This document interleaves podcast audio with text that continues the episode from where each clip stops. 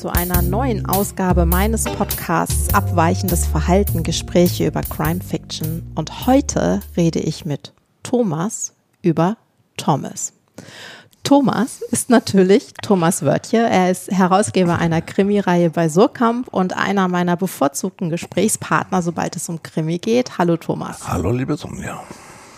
Und Thomas heißt mit vollem Namen Ross Elmore Thomas und ist, ich fange mal ganz bescheiden an, äh, einer, wenn nicht sogar der beste Thriller-Autor überhaupt.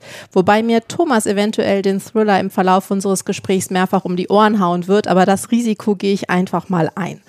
Und Ross Thomas wurde 1926 in Oklahoma City geboren. Er war Journalist, er war als Soldat im Zweiten Weltkrieg auf den Philippinen, er war PR- und Wahlkampfberater unter anderem für George McGovern.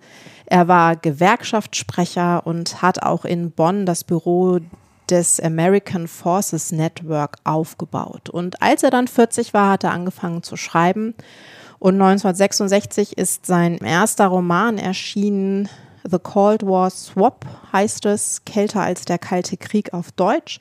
Das ist der erste Roman mit äh, McCorkle und Pedillo und tatsächlich der Roman, den ich immer an Leute verschenke, insbesondere Männer, die zu mir sagen, ich lese ja keine Krimis. Und äh, das ist dann immer, ich sage gerne meine Einstiegsdroge für Ross Thomas, weil in der Regel, wenn sie das gelesen haben, wollen sie alle anderen auch noch lesen. Aber nochmal kurz zurück zu Ross Thomas. Er hat dann bis Anfang der 1990er Jahre 25 Romane geschrieben und einige Kurzgeschichten. Er hat auch ein bisschen am, an Drehbüchern mitgearbeitet. Und seine Romane erscheinen seit 2005 in einer Werkausgabe beim Alexander Verlag. Darunter sind so einige erstmals vollständige Übersetzungen, Neuübersetzungen, bearbeitete Übersetzungen. Also die machen das schon alles recht vorbildlich, würde ich sagen. Und wenn ich mich nicht verzählt habe, kommen sie in diesem Jahr, also 2023, bei Band 23 an. Das heißt, sie sind auch bald fertig. Deswegen ist es höchste Zeit, dass wir mal über Ross Thomas reden. Und deswegen fange ich mal mit der ersten Frage an dich, Thomas, an. Und zwar, warum ist Ross Thomas so gut? Das ist keine einfache Frage. Ross Thomas ist auf vielen Ebenen gut. Ross Thomas ist von, von intellektueller Brillanz, von stilistischer Brillanz das reicht schon mal eigentlich, um so gut zu sein, wie er ist. Er hat einen sehr spezifischen Blick auf die Welt. Das werden wir sicher jetzt noch ein bisschen ausführen später. Er ist, soweit es geht, ideologiefrei in Anführungszeichen. Er hat eine ganz eigene Poetik entworfen, eigentlich eine Ross Thomas Poetik, die es eigentlich kaum sonst äh, irgendwo gibt. Er ist, auch wenn man immer wieder mit Chandler und anderen als Vergleichsgröße kommt, ist aber ein Solitär also da sehe ich gar keine, wie heißt das so schön, Filiation. Er ist ungeheuer witzig, er ist spannend und er ist sehr klug und weise. Genau, und spätestens jetzt ist klar, äh, dass wir dringend genauer über ihn reden müssen. Genau. Und ich würde sagen, wir, wir haben uns zwei Bücher rausgesucht. Also du hast zwei Bücher vorgeschlagen. Und ich würde sagen, wir gehen äh, chronologisch vor und fangen an mit Chinaman's Chance, auf Deutsch Umweg zur Hölle. Und ich würde einmal noch kurz was zu dem Buch sagen. Das erschien 1978. Es ist dann 2007 in der bearbeiteten Übersetzung von Jochen Stremmel beim Alexander Verlag erschienen. Zuvor gab es 84 eine Übersetzung von Edith Massmann bei Ulstein. Und Umweg zur Hölle ist der Auftakt der Trilogie mit Artie Wu und Quincy Durand, Durand, Durand, Durand, Durand, der nun seit Jahren in meinem Kopf und ich weiß nicht, warum Durand heißt. Deswegen entschuldige ich mich schon mal im Vorhinein, wenn ich diesen Namen mehrfach falsch aussprechen werde im Verlauf unseres Gesprächs. Ich krieg's irgendwie nicht mehr raus. Ich weiß nicht warum. Auf jeden Fall geht es in diesem Buch, wie eigentlich fast immer bei Ross Thomas, um Geld, um Gewinn und um Manipulation. Und es spielt im Großraum Los Angeles in den 1970er Jahren und Artie Wu und Quincy Durant sind, äh, wie du es im Kindler Literaturlexikon so schön äh, geschrieben hast, professionelle Geldbeschaffer. ist äh, eine großartige äh, Berufsbezeichnung, die ich hier erstmal übernehmen werde. Sie haben sich als äh, Kinder im Waisenhaus kennengelernt, sind ja unzertrennlich und am Anfang von Umweg zur Hölle und das ist nicht der berühmteste Anfang von Ross Thomas, aber mein persönlicher Lieblingsanfang stolpert Wu beim Joggen am Strand über einen toten Pelikan und macht dadurch zufällig die Bekanntschaft des superreichen Randall Pierce, der da mit seinen Windhunden unterwegs ist. Und so kommen Artie und Quincy äh, auf eine Cocktailparty bei Randall Pierce, lernen seine Frau Lace kennen und werden nun von denen beauftragt, Lace Schwester Silk zu finden, die offenbar was weiß, was verschiedene Kräfte gerne wissen würden und sie gerne aus dem Weg räumen würden, aber sie hat sich versteckt und all das, was ich jetzt hier gerade zusammengefasst habe, ist eigentlich nur der Anfang zu einer viel, viel größer angelegten äh, Betrugsaktion. Ja. Thomas, warum hast du aus diesen 25 Romanen von Ross Thomas unter anderem, also neben einem anderen, auf den wir später kommen, dieses Buch vorgeschlagen? Also erstens mal habe ich ein sentimentales Verhältnis zu diesem Buch, weil ich die Gegend kenne also auch schon fast den toten Pelikan, aber die liegen da nicht wirklich rum. Aber es wird zum Beispiel ein Fischrestaurant in Paradise Cove äh, erwähnt, wo ich äh, war. Es, es, spielt in Venice. Es ist, na egal, ich, ich, ich mag die Gegend und ja, das ist so das sentimentale Verhältnis. Und dann ähm, ist es äh, man kann jetzt schlecht sagen, mein Lieblings-Ross Thomas, das wäre ungerecht gegenüber den anderen, aber es ist schon einer meiner Favorites, weil es eben so wunderbar verschachtelt ist. Es fängt, wie gesagt, es fängt an mit diesem berühmten toten Pelikan und es geht über Zufall und über arrangierten Zufall und die Geschichte ist wirklich wie so eine russische, wie heißen diese Dinger? Matroschka. Matroschkas. Kaum ist eine Plotzwiebel, denkt man, man blickt durch, da kommt die nächste Plotzwiebel und noch eine und noch eine und noch eine. Und dann führt uns das Buch, das eigentlich nur darum geht, eine Kleinstadt auszunehmen, auszukernen äh, kommerziell, führt das dann aber bis zurück schon zur Kennedy-Ermordung. Mhm. Es führt nach Vietnam, es führt zu illegalen Operationen der CIA, es führt zum Schulterschluss, äh, zum zeitweiligen Schulterschluss von, äh, von CIA und Mafia. Das Wort Mafia fällt übrigens mit keinem einzigen äh, Satz in diesem Buch, aber natürlich geht es darum. Es gibt auch einen Mafia-Boss, der äh, in einem völlig absurden Walt von einem Walt Disney Architekten entworfenen Märchenschloss sitzt und dort den Schöngeist gibt. Es hat so, so viele Extensionen. Es geht um, um die Popmusik der, der 60er Jahre, um Plattenfirmen man kann das gar nicht nacherzählen. Also wenn man Ross Thomas, aber das gilt fast für alle Ross Thomas Plots, wenn man versuchen würde, die runter zu, zu brechen auf, auf eigene Plotlines, äh, kann ich nur sagen, lest das ganze Buch, äh, mhm. sonst äh, brauche ich genauso viel Zeit, um das zu erzählen. Was aber nicht heißt, dass das irgendwie in Verwirrung gerät. Mhm. Und das ist die große Kunst. Das ist alles feinst gefügt. Man darf nur nicht denken, ach, ich habe ich mal zwei Seiten überlesen. Geht nicht. Wenn man das tut, fliegt man sofort raus.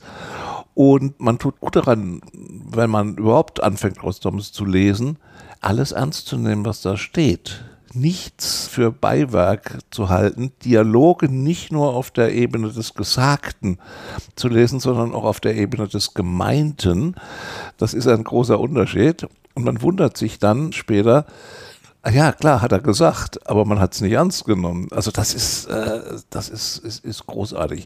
Also der Hauptplot auch, dass man sich äh, ausdenken kann, wie man eine Stadt sozusagen hops nimmt, lokalpolitisch, über die Presse, über äh, Arbeitsplätze, über, über anderes.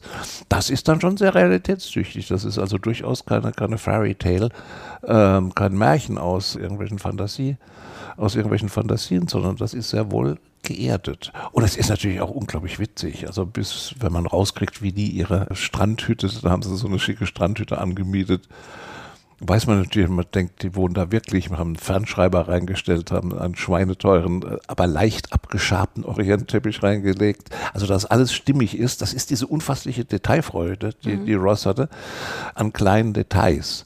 Es ist auch seine Spezialität, die Leute genau zu beschreiben, wie sie aussehen, was sie anhaben daraus muss man seine Schlüsse ziehen. Es geht nicht darum, dass er beschreibt, dass Leute so und so einen Anzug anhaben, sondern das bedeutet was, welchen Anzug die anhaben und das braucht man später. Ähm, was ist das jetzt eigentlich? Es ist ein Kriminalroman.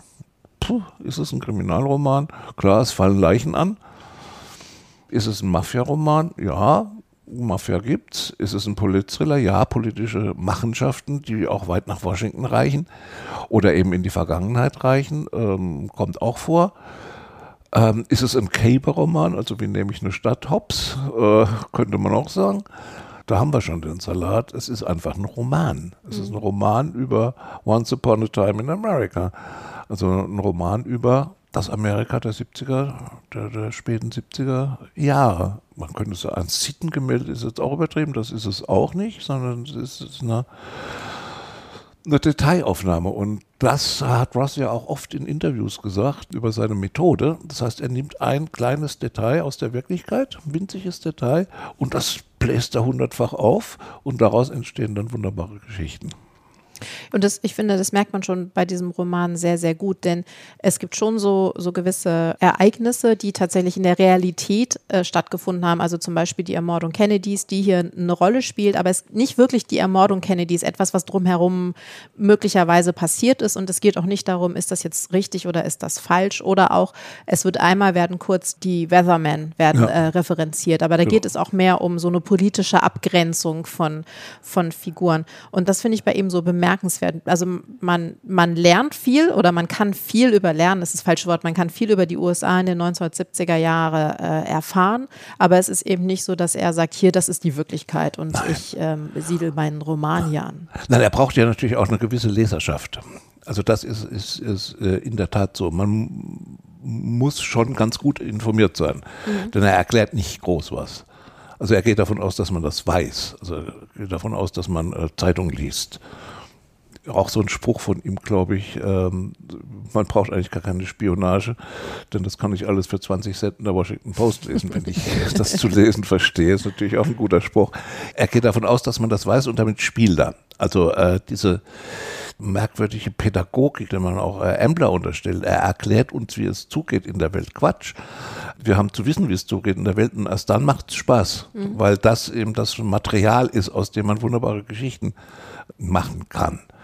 Und natürlich hat er eine Position, da werden wir sicher noch drauf zu sprechen kommen, wie das so mit der Moral und der Ethik darstellt. Denn seine beiden ähm, Protagonisten, Artie Wu und Kinsey Durant, sind ja nicht unbedingt nur nette Menschen. Das sind, ähm, als Berufsbezeichnung könnte man sie professionelle, eben professionelle Geldbeschaffer nennen.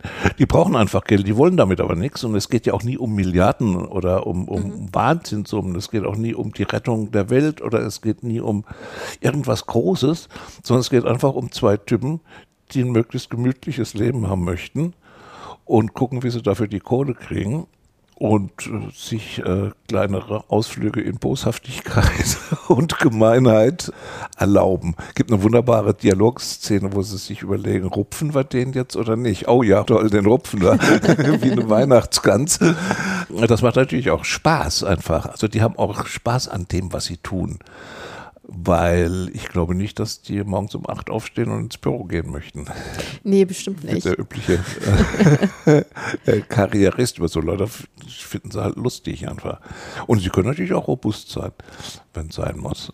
Auch wenn der Arti ziemlich äh, dickes Kerlchen ist, mit einem riesen Bauch und wölkenden Gewändern, sollte man sich lieber nicht anlegen mit ihm.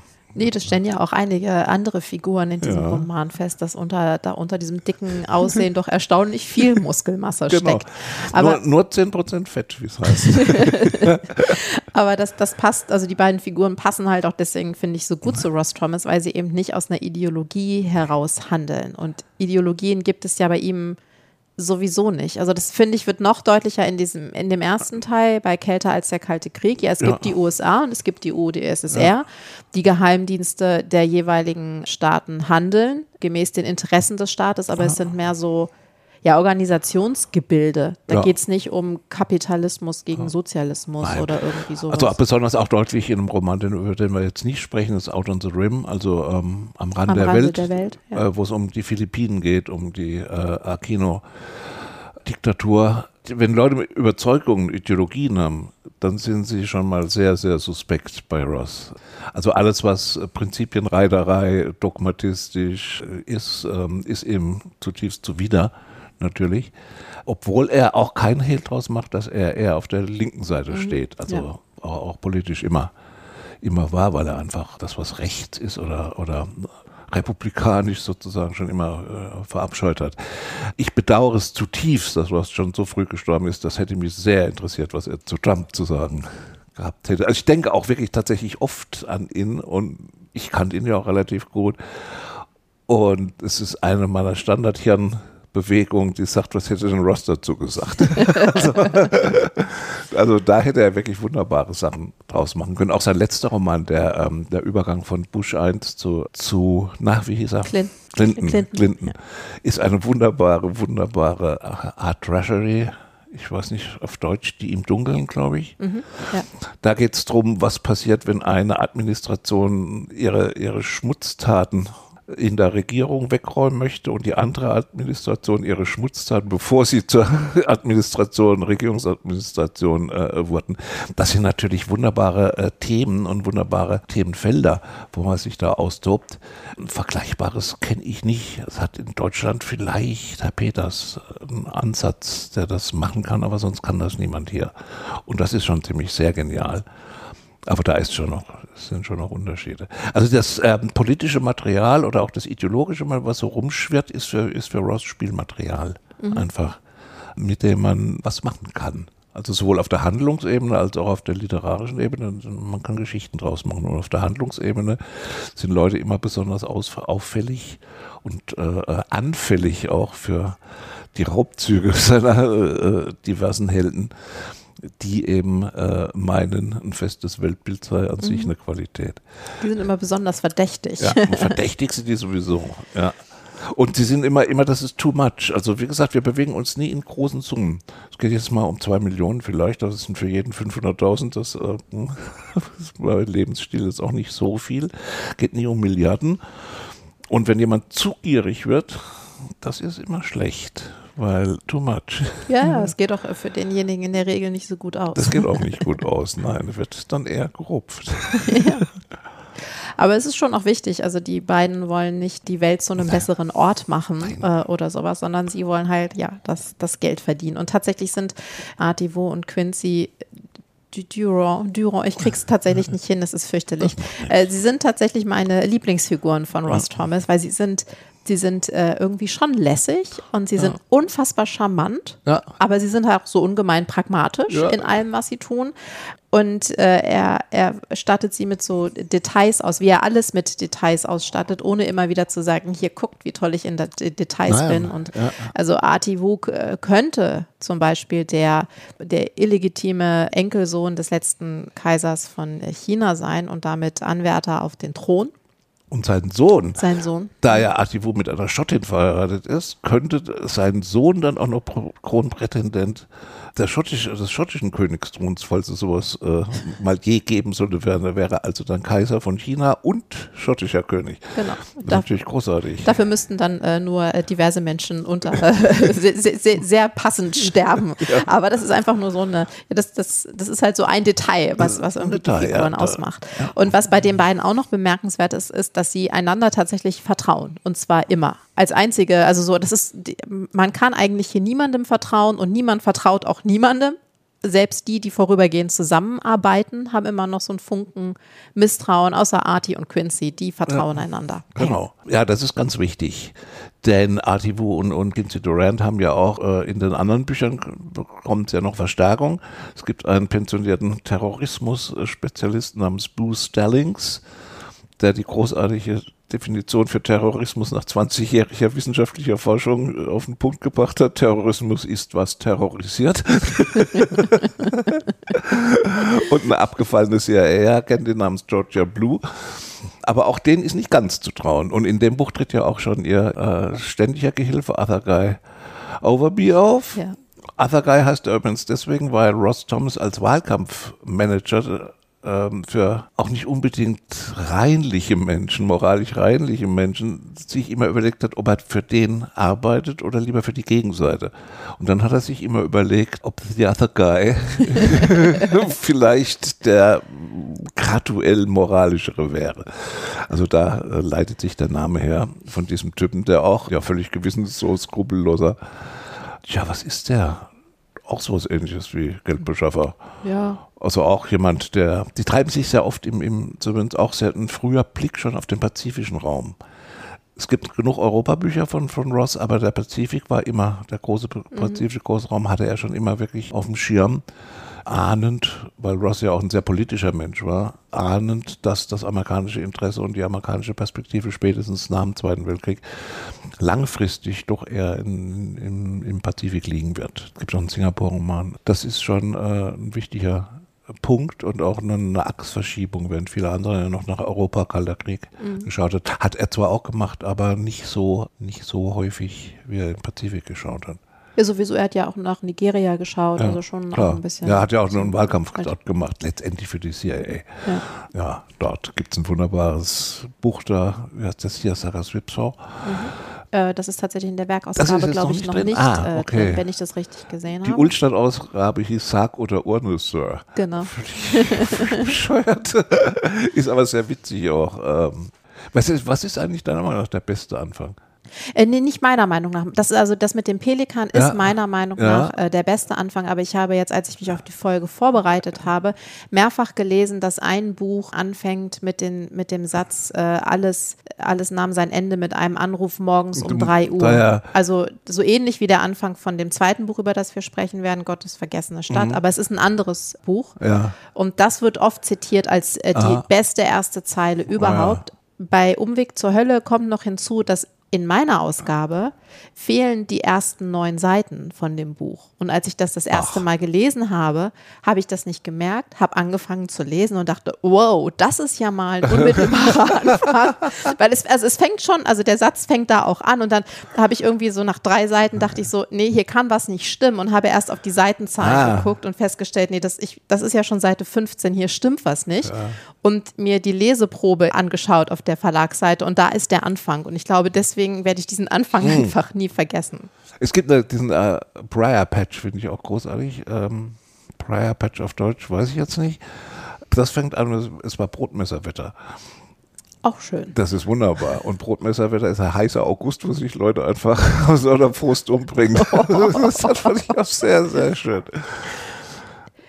Ich muss noch mal äh, ja. einmal auf ähm, Other Guy Overbeat zurückkommen, ja. weil er hat auch so ein, so ein schönes Beispiel für dieses Vertrauen, was wir vorher hatten in dem Buch. Gibt es äh, am Ende von Umweg zur Hölle so einen Moment, äh, da wissen sie, nach dem, was sie jetzt da gerade alles angerichtet haben, brauchen sie eine, einen Schuldigen und irgendjemand müssen sie das alles in die Schuhe schieben. Und dann legt Wu so eine, sagt dann so, okay, hier, dann nehmen wir Other Guy. Der hat sich ja, kann sich ja immer rausreden, es ja. war der andere Typ. Und für einen kurzen Moment fragt sich Asagai dann auch, sagt dann so, nee, so läuft das nicht. Denkt dann auch, nee, so läuft das nicht. Und merkt dann, nee, so läuft das auch wirklich nicht. Und erkennt, dass es eine Finte ist, um das tatsächlich jemandem anders in die Schuhe ja. zu schieben. Und das ist äh, eine großartige, großartige Szene. Ja, die Schuhe schieben ist überhaupt eine der Lieblingsbeschäftigungen. Also falsche Spuren aufzubauen, falsche, falsche Welten zu bauen. Das ist schon kann ich, das machen die schon, schon klasse. Und wie gesagt, also selbst der Zufall, ist kein Zufall. Mhm. Aber das kann auch wieder Zufall sein, weil sie haben ja zufällig, sind sie überhaupt, überhaupt auf dieses Thema gekommen.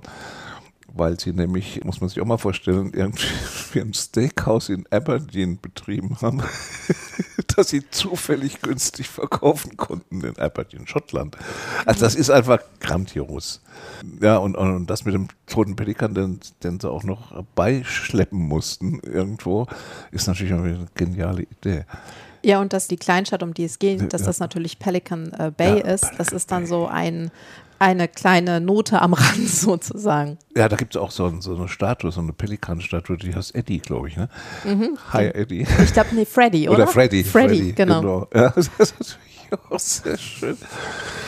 Und Pelican Bay wird ja auch beschrieben, es sei der Finger in den Arsch von Los Angeles. ja, das, das, das aber es sind auch so Kleinigkeiten. Und zwar hat die Stadt einfach mehr, mehr senkrechte Straßen genau. sozusagen als waagerechte. Ja. Aber dennoch haben, sind sie auf die glorreiche Idee gekommen, die, die waagerechten zu äh, nummerieren. Das ist eigentlich für die senkrechten nur Buchstaben übrig, aber sie haben nicht genug Buchstaben. Es ist also so, so solche Dinge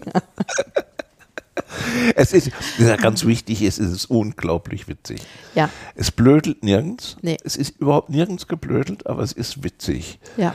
Es ist wirklich also ganz große Komik. Ja. Und halt oft auch sehr böse Komik. Und sehr böse also Komik, muss man, ja. Muss man was schon Komik sagen. sein hat. Ja. In meinem Verständnis. man schmunzelt nicht und ist auch nicht mit Humor gewürzt. Nein, definitiv nicht, aber man lacht tatsächlich man lacht. einfach so und ja, noch mehr. Also selbst du lachst. Selbst ich lache. Wobei, was soll denn das heißen? Selbst ich lache. Du hast gesagt, du hast immer mal gesagt, du magst keine komischen Bücher. Ich, sag, ich habe ein anderes Verständnis von Komik, aber da liegen wir nicht so weit auseinander, Nein. weil wir finden auch beide Kafka hochkomisch. Richtig. Und ähm, ja, aber damit stößt man ja allgemein auf, ja. äh, auf Irritation. Und tatsächlich äh, noch eine Sache, bei der wir uns häufig einig sind, du hast es ja auch schon angedeutet, ist dieses permanente Referenzieren ähm, von Chandler, was wir, das wissen auch regelmäßige ZuhörerInnen dieses Podcasts, beide ein bisschen ja, unnötig finden, ja. sagen wir es mal so, oder auch sehr kritisch sehen. Und tatsächlich liest man das ja auch bei Ross Thomas, insbesondere bei den beiden hier. Also vielleicht, ja. weil es in Los Angeles spielt, ich weiß nicht wieso, auch immer wieder, ähm, das sei so sehr von Chandler inspiriert. Das ist überhaupt nicht von Chandler inspiriert. Chandler war, war ja ein romantischer Schwarmgeist mit irgendwelchen, irgendwelchen ausgedachten, nur wirklich ausgedachten, schlampig geplotteten äh, Büchern. Und ich sehe da überhaupt weder Hardboiled in dem Sinne noch Chandlereskes. Ich weiß nicht, das ist äh, irgendwo mal vermutlich ein Marketing-Gag gewesen und wird dann halt wieder brav wiederkäut. Also ähm, ist nicht hardboiled. Nee, ich, ich finde es auch ganz erstaunlich. Also, und auch nur, weil es, sage ich mal, lässig, teilweise ja. auch lakonische Dialoge ja. gibt, ist das auch noch lange nicht Chandler. Also, ich war auch dann doch auch überrascht, wie häufig einem das begegnet, wenn man anfängt, über Ross Thomas ja. äh, zu lesen. Es hat ja auch diese Düsternis nicht. Genau. Also es hat also jetzt nur mal Chandler, wo man streiten kann, wie das ist bei Chandler, aber es hat diese ganze California Noir Düsternis mhm. äh, ist natürlich überhaupt nicht da und schon gar keine Country Noir Düsternis oder gar, überhaupt keine Düsternis. Das sind genau. sehr, sind sehr ähm, in Farben sehr helle Romane. Natürlich bösartig, klar. Also äh, schwarzhumorig, ja, ja, aber nicht depressiv, nicht, äh, was ja der, der Noir zu sein hat, also geschichtsphilosophisch, teleologisch äh, irgendwie hoffnungslos. Nein, überhaupt nicht. Nee. Die Scheiße kann noch so sehr dampfen, man wird immer noch einen Ausweg finden. Das wäre sozusagen die Moral von der ganzen Sache, wenn man ein bisschen klüger ist wie die Schweine backen. Aber ähm, dieses existenzialistische mhm. Moment des Noirs, das hat Rostrom überhaupt nicht. Und das macht ihn auch so erfreulich. Ja, und das finde ich auch ganz wichtig. Das ist nämlich auch dieser Punkt mit der Korruption. Da mhm. sind schon alle korrupt, aber das ist halt so. Also deswegen verzweifelt man nicht an dem Zustand der Welt, wie ja. es ja im Noir auch gerne ja, ähm, geschieht. Das gibt es. Das ist einfach ein Fakt, mit dem man umgeht. Ja, das ist einfach eine Realität. Ja er macht kein Getöse drum, dass Huch, es gibt korrupte Polizisten, mhm. Huch, Mafia und, und Staat arbeiten zusammen, Huch, also wo ja andere, andere den großen Gag draus ziehen oder den großen Jack in die Box rausspringen lassen, dass jetzt plötzlich, da hätte Ross wirklich noch milde gelächelt. Einfach. Ja, was denn sonst?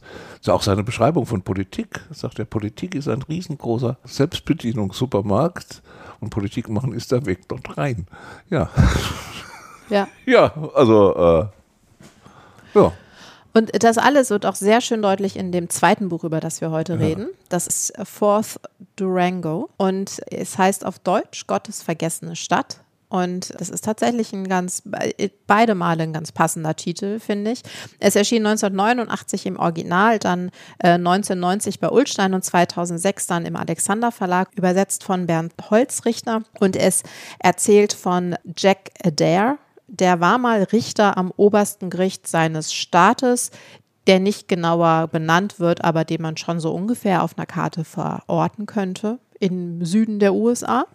Und Jack Adair musste dann wegen eines Steuervergehens ins Gefängnis und nachdem er seine Haftstrafe abgesessen hat, zieht er 1988 mit seinem Anwalt, also der mittlerweile keine Lizenz mehr hat, und seinem, der auch gleichzeitig sein Schwiegersohn ist und Kelly Ryan heißt, in die kalifornische Stadt Durango vorgeblich um ein, eine Art Unterschlupf zu bekommen, denn dieses vierte äh, Durango ist das Durango, das Gott vergessen hat. Es gibt tatsächlich noch drei weitere gleichnamige Städte, die alle bekannter sind, aber das ist halt eine kalifornische Stadt ohne Strand und äh, hässlich ist er auch noch dazu. Und da haben die Bürgermeisterin B.D. Huckins und der Polizeichef Sid Ford erkannt, dass das Ganze ein ziemlich großes Geschäftspotenzial hat. Und zwar bieten sie sagen, nennen wir sie mal wohlhabenden Menschen in Not eine Art äh, Zuflucht an.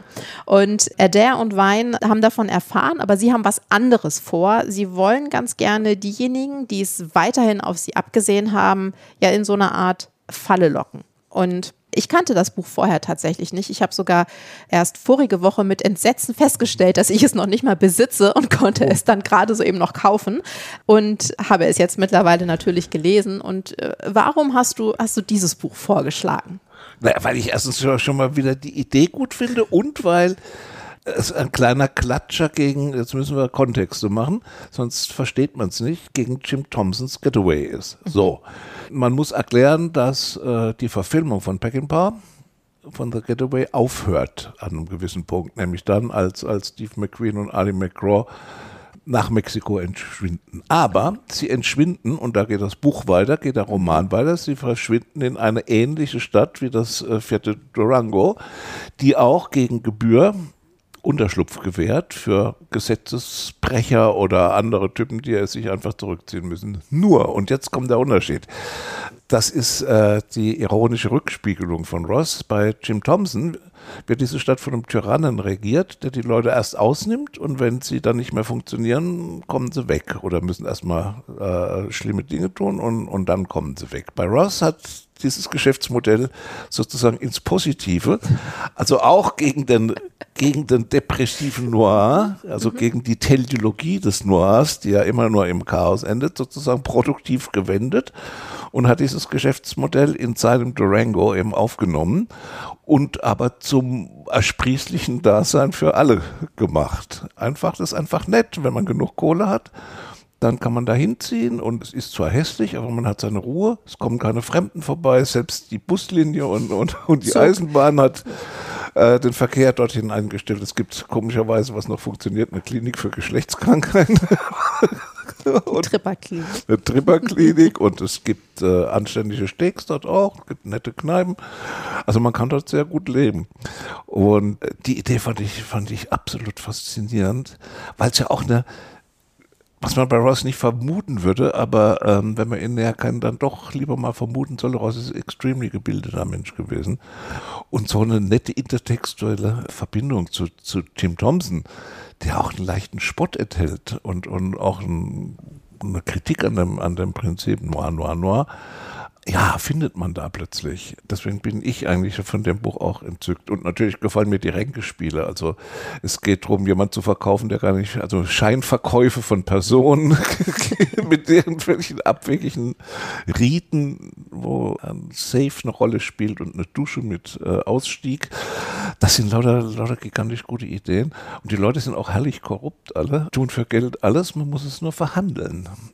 Und äh, ja, Deswegen finde ich das Buch so gut. Und tatsächlich muss man auch noch sagen, dass die Bürgermeisterin und der Polizeichef das Geld tatsächlich auch in die Gemeinde ja. stecken. Also es ist nicht, dass sie das machen, um sich persönlich nein, zu bereichern, nein. sondern da werden halt so Dinge wie Bibliotheken mitfinanziert. Zum Beispiel. Das ist äh, auch noch ein wichtiger ja, Punkt. Also die Stadt ist, äh, sie floriert ja. muss man sagen. Es darf nur niemand mitkriegen.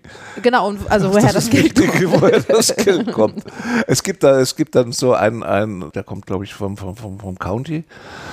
Äh, der Sheriff, genau. Der Sheriff, ja. der versucht, denen auf die Finger zu gucken, das wird nicht gut. Nee, nee, sie sind ja auch deswegen wirklich auch, sie sind ja auch keine nicht äh, per se gute oder moralische Nein, äh, Menschen, denn das äh, finde ich. Sie haben auch kein Problem, Leute umzunieten. Also nee. Gar nicht. Äh, das haben übrigens fast alle rostomischen äh, Helden, wenn es denn sein muss. Sie tun es nicht gern und sie tun es nicht begeistert. Aber wenn es nun sein muss, sagt Zwang. ja. Ja. Äh, ja, das stimmt. Und was man, also ich finde, dass man zwei Dinge bei diesem Buch so besonders gut sieht, das ist halt einmal dieser Hang, also nicht dieser Hang, sondern dieses Arbeiten mit Details. Also in dem Fall sind es, bei Ross Thomas sind es ja meistens, geht es um Kleidung, um Essen und um Wohnungseinrichtung. Das hat man hier auch alles wieder. Auch Getränke, Getränke. ist auch wichtig. Also Gin-Trinker, ja dem, Schwierig. Die sind ja. immer ein bisschen skeptisch zu beachten. Ja. Aber ähm, in dem Fall sind es auch Blumen. Äh, weil also es, es, findet eine Gartenausstellung in der Stadt statt, wo das Gefängnis ist und es werden immer wieder irgendwelche Blumen erwähnt, mit irgendwelchen Details versehen. Der, ähm, ich glaube, Jack Adair ist auch Hobbygärtner. Also einer von, von den ja. beiden äh, interessiert sich auch sehr für Pflanzen. Das Ganz wichtig, ein Stock. Schön. Genau, und er hat einen Stock, in dem der hat sentimentalen Wert. Also so, so Zeug hat bei Ross öfters mal sentimentalen Wert. Es gibt auch äh, andere Bücher, ich glaube, das ist Voodoo Limited, wo es um eine besondere Büroeinrichtung geht. Zum Beispiel die, äh, um, um Garderobenständer, der irgendwie outstanding ist. also Ross hatte einfach so ein ja, und Ross war ja nun selbst, also mal äh, in seinem früheren Leben ja auch mal Alkoholiker. Also der wurde richtig trockengelegt von seiner wirklich grandiosen, wunderbaren Frau Rosalie, die ich wirklich verehrt und, und, und, und angebetet habe. Eine ganz äh, kluge Frau, die auch beide, ähm, man müsste mal genauer gucken, welchen Einfluss Rosalie tatsächlich hatte, intellektuell. Also ziemlich großen, würde ich sagen. Sie war Bibliothekarin in der Library of Congress in Washington, da hat er sie kennengelernt in seiner Washingtoner Zeit. Sie hat ihn trockengelegt, mehr oder weniger. Sie hat eben die Spielsucht ausgetrieben.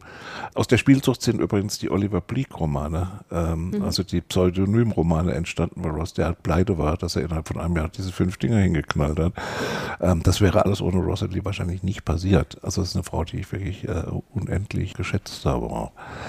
Und solche Sachen spiegeln sich dann natürlich nicht. Jeder Alkoholiker spielt schon eine große Rolle und ähm, eben auch anständiges Essen und damit kann er auch Leute so charakterisieren mit, mit, mit einem, zwei Sätzen. Es gibt, weiß nicht aus welchem Buch, es gibt einen großartigen Dialog, wo ein Typ irgendwo hinfliegt, um sich zu bewerben.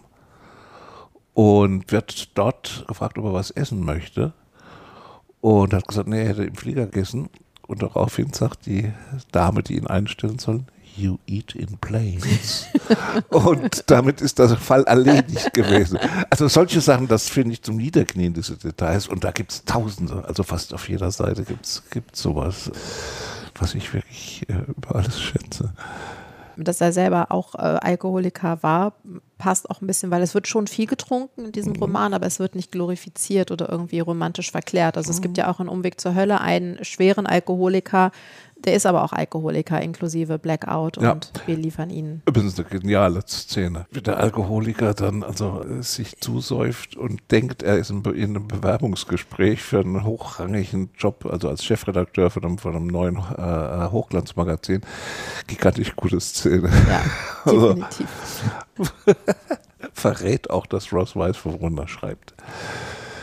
Ja, von beiden Seiten. Ja, ne? also ja von sowohl, beiden Seiten. Sowohl, äh, er weiß überhaupt grundsätzlich, von was er schreibt. Ich meine, der Mann hat viel gemacht. Der hat auch viel Realpolitik wirklich gemacht. Mhm. Also mit Gewerkschaften, mit, mit Wahlkämpfen, mit äh, undurchsichtigen Kontakten in undurchsichtige Kreise. Ähm, da hat er einen sehr scharfen politischen Verstand auch. Also ich kann mich erinnern, da war er in Berlin bei irgendeiner Bundestagswahl.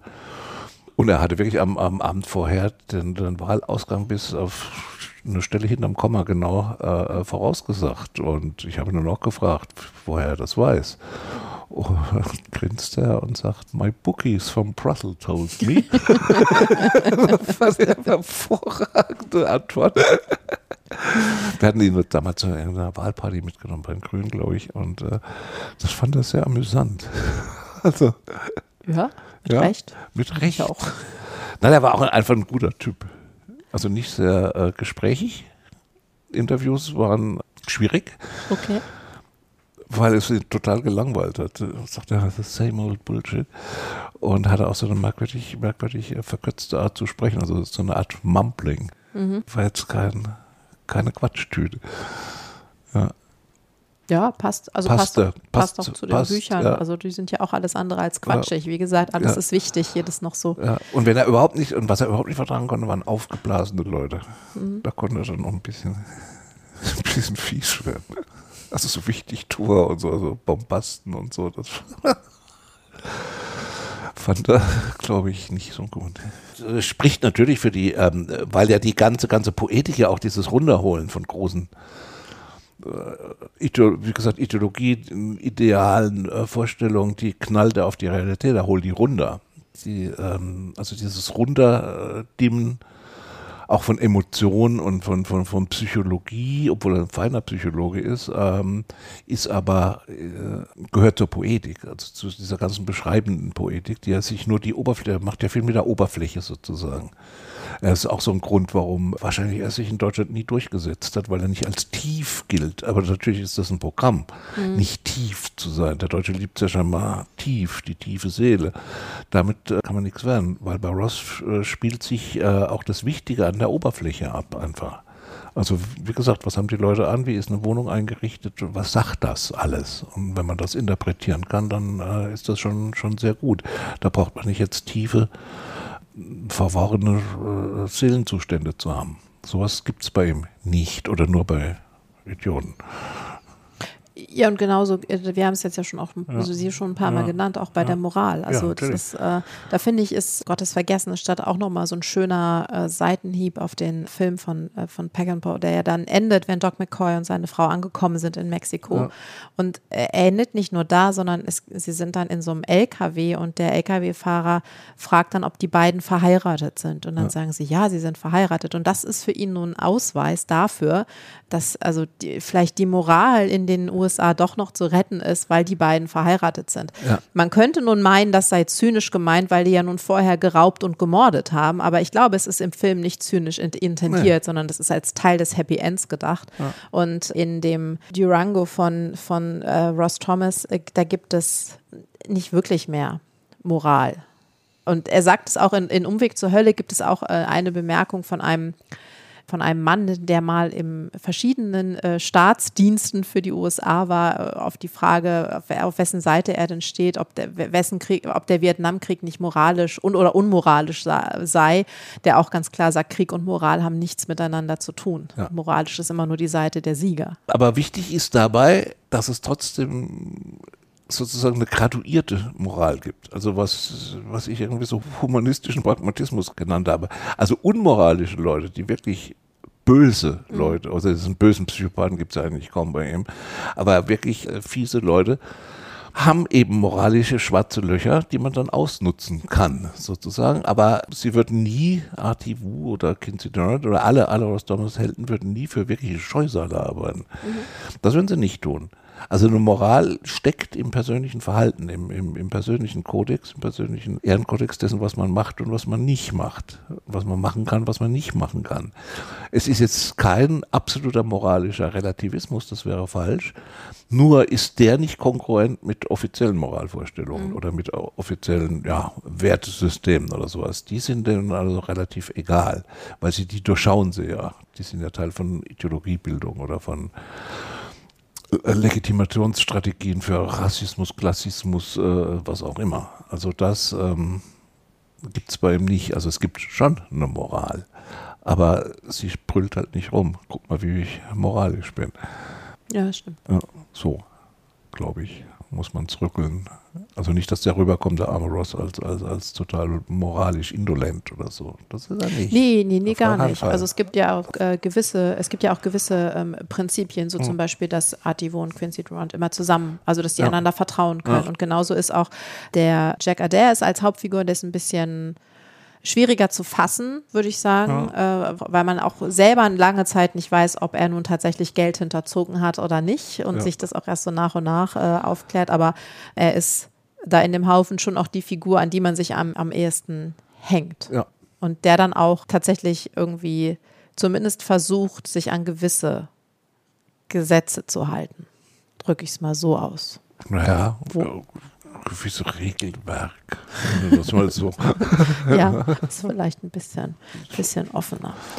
Und was auch wichtig ist, also es, es gibt schon Gewalt in den Büchern, ja. aber es ist nie so dieses ausgestellte äh, Rumgeschlachte, sondern es ist so eine Art, weiß ich nicht, vielleicht ja auch fast schon, also das eine e-, elegante Gewalt ist nicht ganz richtig, aber es geht so ein bisschen, ein bisschen, es ist so, so ein bisschen höfliche Gewalt, würde ich fast sagen. Ja. Also Menschen, also wissen dann auch schon oft, okay, das werden sie jetzt wohl nicht überleben. Richtig, genau. Es gibt in einem, ich glaube, im Mordida-Man gibt es eine Szene, wo jemand erschossen werden soll und auch erschossen wird aber die, die diese, diese Person erschießen, unterhalten sich vorher. Und dann sagt die Person, äh, könnten Sie mich jetzt bitte erschießen?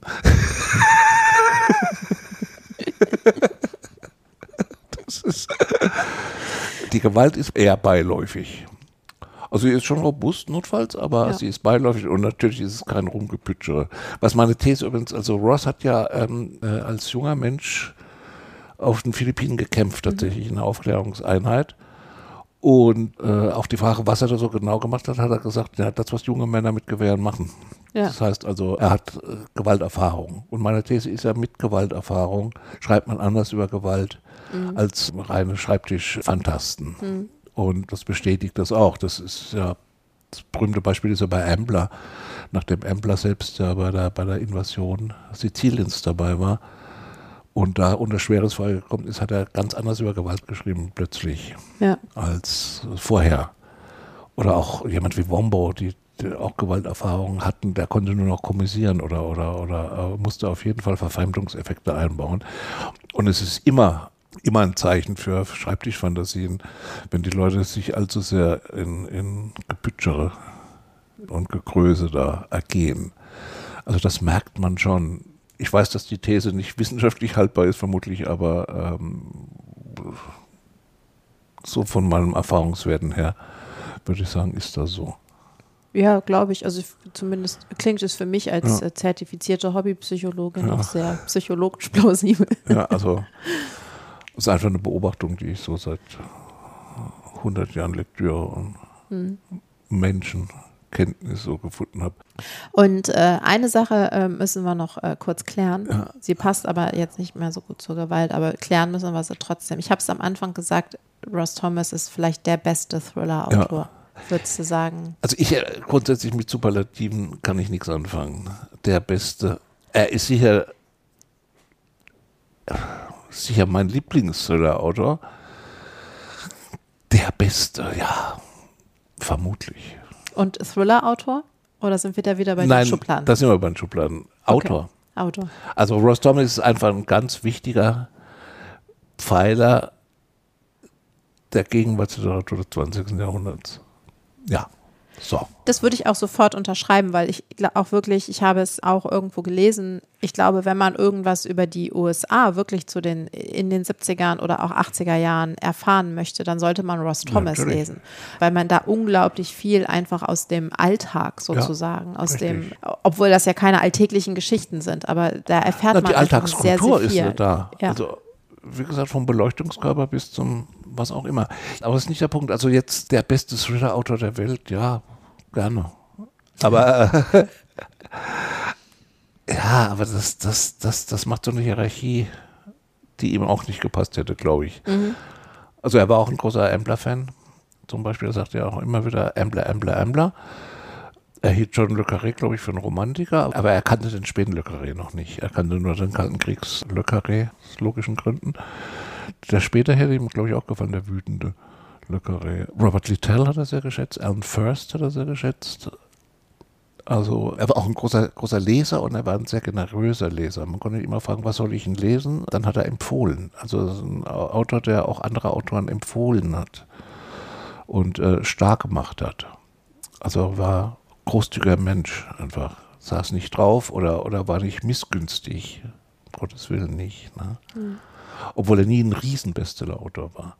Aber sie haben alles heute noch stehen, so stramm eigentlich, wenn man Ross Thomas erwähnt. Konnte immer sehr gut leben davon. Hat ja auch Filmausflüge äh, gemacht. Das bekannteste oder, oder in Deutschland unbeliebteste Thema ist die Rettung von, von Wim Wenders Hammett-Film ähm, was ja bestritten wird, was aber Quatsch ist, das zu bestreiten.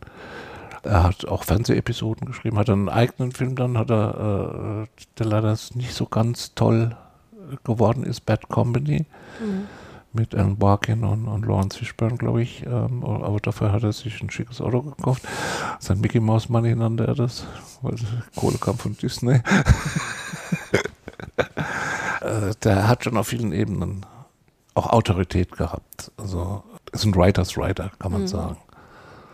Aber wie gesagt, in Deutschland nie wahrgenommen, nie besonders wahrgenommen werden oder, oder also auch schräg wahrgenommen. Fauser hat sich natürlich sofort auf ihn gesetzt mit seinen komischen Exegesen und irgendwann vom Spiegel noch, aber das war's dann. Aber das hat nie gereicht, um hier wirklich groß zu werden. Das war auch, als er gestorben ist, ganz schwierig, Nachrufe unterzubringen. Völlig absurd. Also. Ja, und es, also so viel hat sich ja auch nicht geändert. Also ich glaube schon, dass er so innerhalb der äh, Leute, die sich professionell mit Kriminalromanen befassen, ähm, schon auch irgendwie bekannt ist. Und es gibt ja auch wirklich viele Fürsprecher und Fürsprecherinnen ja. für Ross Thomas. Und es, in dem Fall, wir reden ja oft über, was behindert die Rezeption, ja. aber in dem Fall haben wir ja eine vorbildliche neue Werkausgabe, ja. die jetzt fast abgeschlossen wird. Aber dennoch fehlt so, oder also nehme ich zumindest so diese große Selbstverständlichkeit, oh ja, natürlich kenne ich Ross Thomas, nehme ich nicht wahr. Nee. Außerhalb. Nee gewisser Nein. interner Kreise, ja, sage ich genau. mal. Ja. Richtig, richtig. Das ist eine Rezeptionsblockade, die du. Ich weiß es nicht, vielleicht ist er zu klug.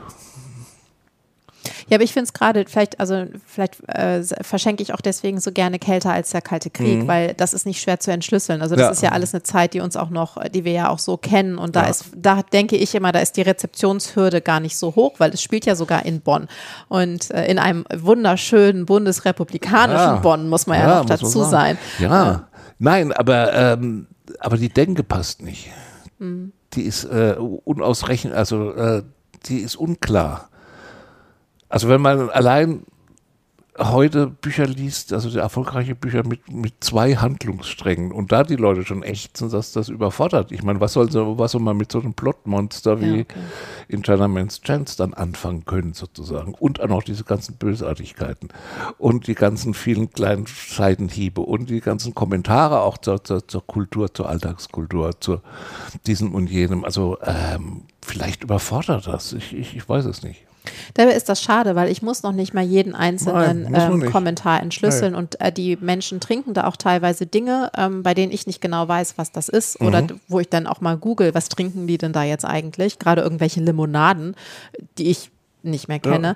Aber das macht halt trotzdem Spaß, ja, weil der Plot ist, gerade weil er verwinkelt ist, macht er ja so viel Spaß, weil man nicht genau weiß, was man, man ahnt, aber man ja. weiß es nicht und so. Das ist schade. Ja, äh, extremely schade.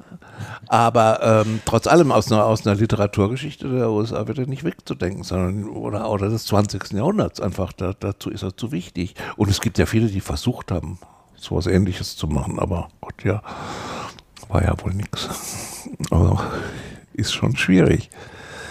Also ich vermute, dass es eine, dass es eine, eine äh, bei aller Eleganz, es ist ja auch wirklich elegant, elegant gesch geschrieben, elegant gedacht, elegant geplottet ist es paradoxerweise für viele Leute zu sperrig. Ich finde es, verstehe es nicht, aber ähm, es ist wohl so. Also es hat ja wirklich nicht an Versuchen gemangelt, ihn groß darstellen zu lassen. Mein Gott, man hat sich wirklich die Finger wund geschrieben. Und andere, also nicht nur ich, um Gottes Willen, eine ganze Menge, hatte wirklich eine Menge für Sprecher und jeder, der sich auskennt, weiß das. Und Leute wollen es nicht. Aber es hat gereicht. Also es ist so, dass er jetzt am, am Hungertuch genagt hätte. Also nur ganz und gar nicht. Völlig falsch. Er hat noch großartig, kurz bevor er gestorben ist, noch einen Dreibuchdeal mit nicht rückzahlbarem Vorschuss gemacht. Hm. Und angeblich, ich weiß nicht, ob das stimmt, waren seine letzten oder Worte zu seiner Frau, wie habe ich gut gemacht, oder? Aber ich weiß nicht, ob das faktensicher ist. Also ich finde, wir haben das heute auch gut gemacht, um uns mal selbst zu loben. Und bedanke mich sehr äh, für das äh, Gespräch, Thomas. My pleasure. Und äh, ich bedanke mich auch sehr bei euch fürs Zuhören und äh, falls ihr Fragen habt, falls ihr wissen wollt, wo ihr mit bei Ross Thomas anfangen sollt, wendet euch vertrauensvoll äh, an mich. Meine äh, Kontaktdaten stehen wie immer in den Show Notes. Da steht auch alles andere, die vielen Bücher, die wir genannt haben, in welchen Ausgaben es das gibt und so weiter. Und ich würde mich freuen, wenn ihr den Podcast bewertet bei Apple Podcast oder Spotify, wenn ihr auf ihn aufmerksam macht und ihn vielleicht weiter empfehlt. Und ich sage dann mal bis zum nächsten Mal. Tschüss.